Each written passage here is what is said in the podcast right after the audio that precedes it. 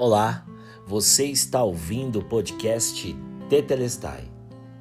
Façamos-lhe, pois, em cima um pequeno quarto, obra de pedreiro, e ponhamos-lhe nele uma cama, uma mesa, uma cadeira e um candeeiro.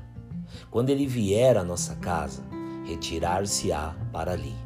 Segundo Reis, capítulo 4, versículo de número 10. Eliseu está num lugar chamado Sunem. Ali, ele é chamado por uma mulher rica para comer pão todos os dias. Depois disso, aquela mulher resolve então fazer um quarto para Eliseu. E esse quarto teria algumas mobílias, alguns itens, e é sobre eles que nós estamos falando nessa série de mensagens ela resolve primeiramente colocar uma cama para Eliseu. Cama serve para a gente deitar e descansar. Essa mulher, ela entende que profetas precisam de descanso. Tem gente que acha que não. Esses dias eu encontrei uma pessoa e ela se referia ao marido como alguém que nunca para, que nunca descansa, que sempre estava fazendo algo para poder se ocupar. E eu parei para pensar naquilo e eu vi o quanto que a gente muitas vezes entende que descansar não é necessário. Se pergunte: você entregaria a tua vida nas mãos de um neurocirurgião que, ao operar o seu cérebro, estivesse já há 72 horas sem descanso?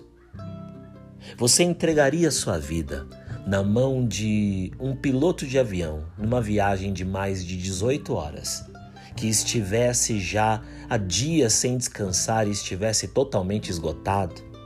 Pois é, gente cansada pode representar perigo.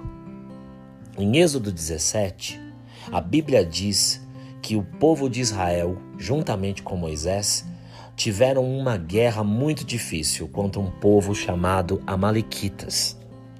Diz a Bíblia que Moisés sobe a um monte para estender as suas mãos sobre o povo de Israel para que aquela batalha fosse ganha em nome do Senhor.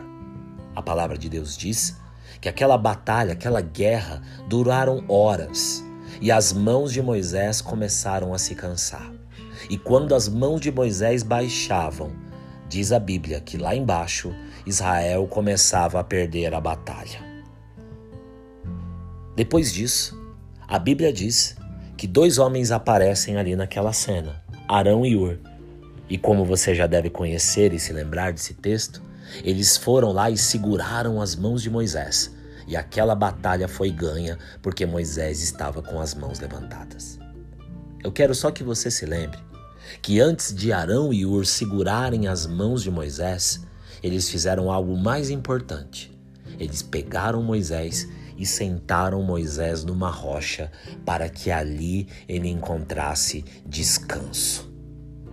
Sabe, eu não quero estar perto de gente que segura a minha mão para que aquilo que eu faço não pare.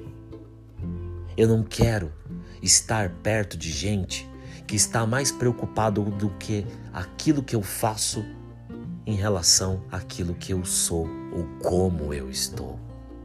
Escute isso. Cama foi feito para a gente deitar e descansar. Quantas pessoas exaustas, quantas pessoas sem paz, porque não aprenderam a descansar no Senhor. Deus hoje diz para você: descansa em mim, porque eu tenho cuidado de todas as coisas.